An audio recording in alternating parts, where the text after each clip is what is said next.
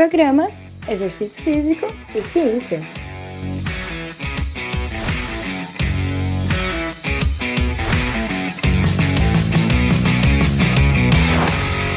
Está começando mais um Exercício Físico e Ciência. Sou o Fábio Dominski e esse é o programa de rádio e podcast que trata de exercícios a partir da visão científica. Começamos uma nova semana no nosso podcast Exercício Físico e Ciência e vamos para uma semana especial, uma semana cheia aqui no podcast em que vamos ter episódios todos os dias, de segunda a sexta. Esse aqui de segunda é um episódio especial em que eu vou falar sobre como que ocorre a mudança de um comportamento relacionado à saúde, ao estilo de vida, especialmente à atividade física. E aí a gente completa a semana na terça, né, com um programa sobre os resultados de treinar CrossFit segundo a ciência, a partir de um novo artigo aí bem interessante. Na quarta a gente tem já o podcast Fiz e Ciência com a Thaís, e aí ela vai falar do uso do ultrassom na dor. Então, para quem é fisioterapeuta ou estudante de fisioterapia, tem esse instrumento importante aí na prática clínica. E aí na quinta, vamos falar sobre um novo método de treino para ganhar força e hipertrofia, aí, um método interessante. E na sexta a gente também voltou com as entrevistas, última sexta-feira do mês, a entrevista que é geralmente com um professor, um pesquisador ou um profissional de destaque aí na educação física. E aí eu trouxe o Bruno Gion para falar sobre a abordagem comportamental da atividade física. Então essa vai ser uma semana cheia, um desafio aí fazer episódios todos os dias Geralmente temos os nossos às terças e quintas. Agora o quarta fiz e ciência, mas aí eu completei essa semana, segunda e sexta também. Pra, enfim, gerar mais conteúdo aí, acho que é sempre bom estar na ativa aí. Vamos com tudo. Bom, o programa de hoje, o 273, no podcast, vai falar então sobre como é que ocorre para a gente mudar um comportamento, no sentido de ser positivo, melhorar um hábito e tal. E aí isso tem muito a ver com estilo de vida né? Lifestyle, que as pessoas falam hoje na rede social. E o que, que é isso? Estilo de vida é um conjunto de ações habituais que refletem coisas como nossas atitudes, nossos valores e oportunidades que a gente tem. Oportunidades na vida. E aí o estilo de vida ele é reconhecido hoje como um fator preponderante, é dominante sobre a qualidade da nossa vida, sobre a nossa saúde e sobre a nossa longevidade. Então 80 a 90% das pessoas é, tem o estilo de vida como fator decisivo para viver mais e viver melhor. É por isso que ainda você vê exceções como pessoas que são longevas, que vivem bastante mais com hábitos inadequados de saúde. Já outros têm hábitos excelentes, como alimentação, não fumam, não bebem, praticam atividade física regular, mas mesmo assim adoecem e morrem cedo. Mas que fique claro que a imensa maioria das pessoas, o estilo de vida é o fator decisivo que vai determinar aí tanta qualidade de vida quanto o quão, quão longe elas vão na vida, né? Então a baixa mortalidade. Então, não apenas que vão viver mais essas pessoas, mas também viver melhor, por isso qualidade de vida, que é a percepção de bem-estar do indivíduo, e que aí depende de um conjunto de fatores, tanto individuais quanto socioambientais. Os individuais são três, então o estilo de vida é um deles.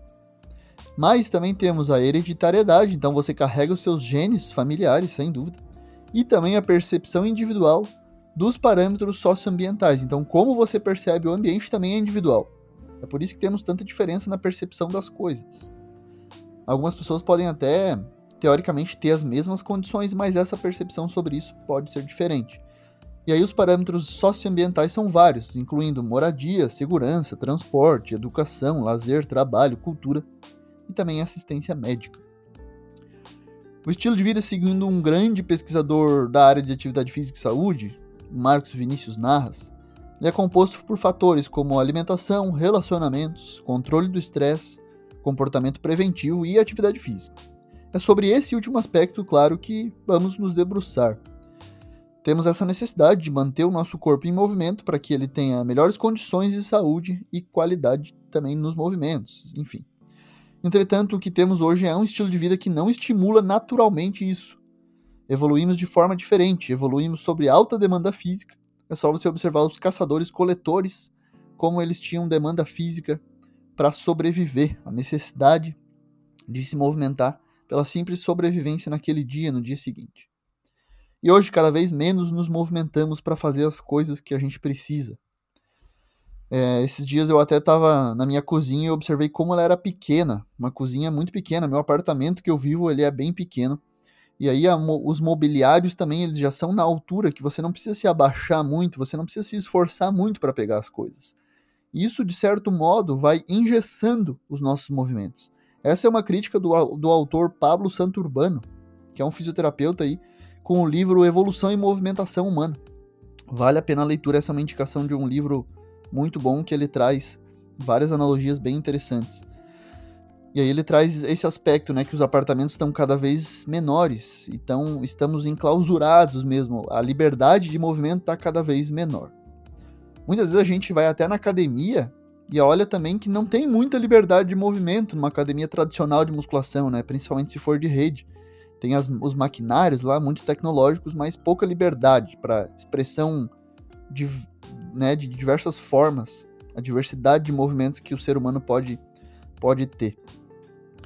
Outro caso interessante que ocorreu lá na academia da universidade que eu coordeno esses dias foi que algumas meninas começaram a dançar no meio da sala de musculação ali, né, com o Just Dance, que é um é um jogo, na verdade, mas que tem vídeos no YouTube também e que começaram a né, se divertir. Aquilo foi sensacional, assim.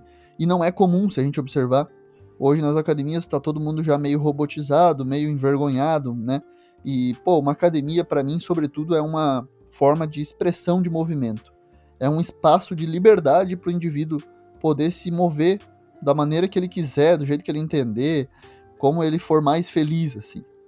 E aí muitas vezes a gente mecaniza isso, a gente corrige isso, mas né, eu acho que tem que ter um equilíbrio aí, porque é importante a gente estimular né? Então a gente precisa de forma artificial, se a gente pensar no passado, criar situações para movimento.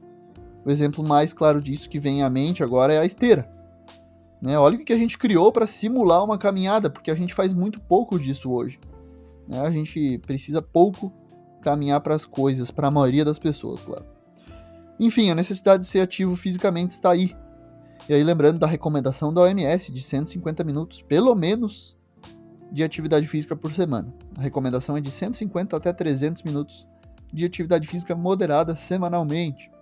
Você pode fazer a atividade física também de intensidade mais vigorosa, de, 100, de 75 até 150 minutos. Uma das formas de fazer atividade física são, claro, os exercícios físicos. Para você se tornar ativo fisicamente, que fique claro, não é da noite para o dia, e aí existe um modelo, que é a pauta nossa de hoje do podcast um modelo chamado transteórico de mudança de comportamento. Vamos entender como ocorre uma mudança de comportamento a partir dele. E aí é importante a gente entender que são estágios que acontecem, tá? São etapas. Então, se você é praticante de exercícios, é, você vai ficar mais consciente desse processo a partir de agora.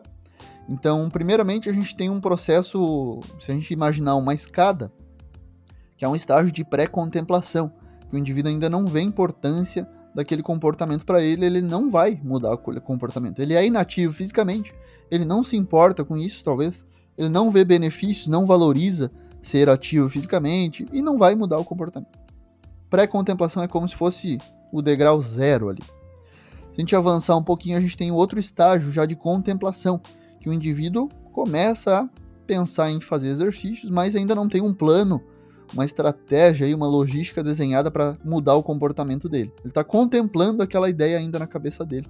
Pode ser que, se ele evoluir, que já seria um estágio de preparação, o próprio nome já diz, então ele evoluiria um pouco a ponto de, pô, realmente eu preciso fazer atividade física regular, é importante para minha saúde e eu vou fazer. Ele decidiu, ele está se preparando para isso e aí nos próximas, nas próximas semanas, meses, ele pode iniciar uma prática de caminhada, de musculação, crossfit, academia, é, yoga, funcional, pilates, enfim.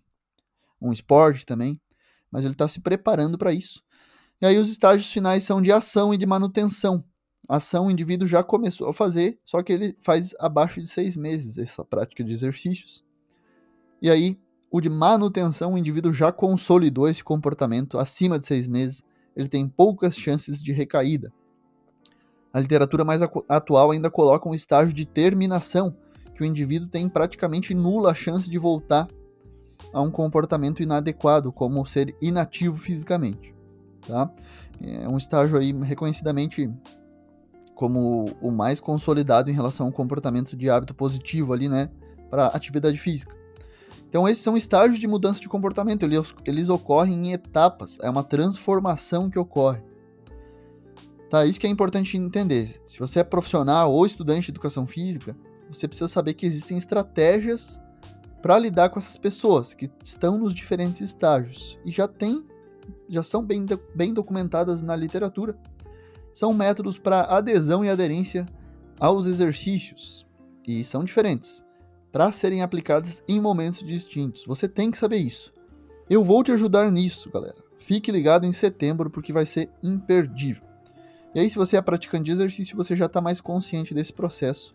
Agora, existe aí toda uma mudança, um processo a partir de etapas de tanto de conscientização. Então, primeiro você tem a informação, sei lá, sobre os conhecimentos, sobre os benefícios dos exercícios. Você precisa internalizar isso, visualizar na sua vida, para você ter atitudes favoráveis, né, tomar algumas decisões em relação à sua saúde e depois você precisa de ação e manutenção para manter esse comportamento como um hábito aí na sua vida. Hábito é algo automatizado que você vai fazer assim meio de maneira inconsciente. Não é todo mundo que vai conseguir de maneira fácil isso, mas é possível e o exercício é reconhecidamente é, muito importante, principalmente para sua saúde mental. Então considere ir além do corpo para fazer exercícios e mudar o seu comportamento. Vai gerar mais saúde, você vai viver melhor. Esse foi mais um Exercício Físico e Ciência. Lembrando que todos os nossos programas você encontra no Spotify, no Google Podcasts, na Amazon Music, no Apple Podcasts e também no YouTube. Um abraço e até a próxima. Você ouviu Exercício Físico e Ciência com o professor Fábio Dominski.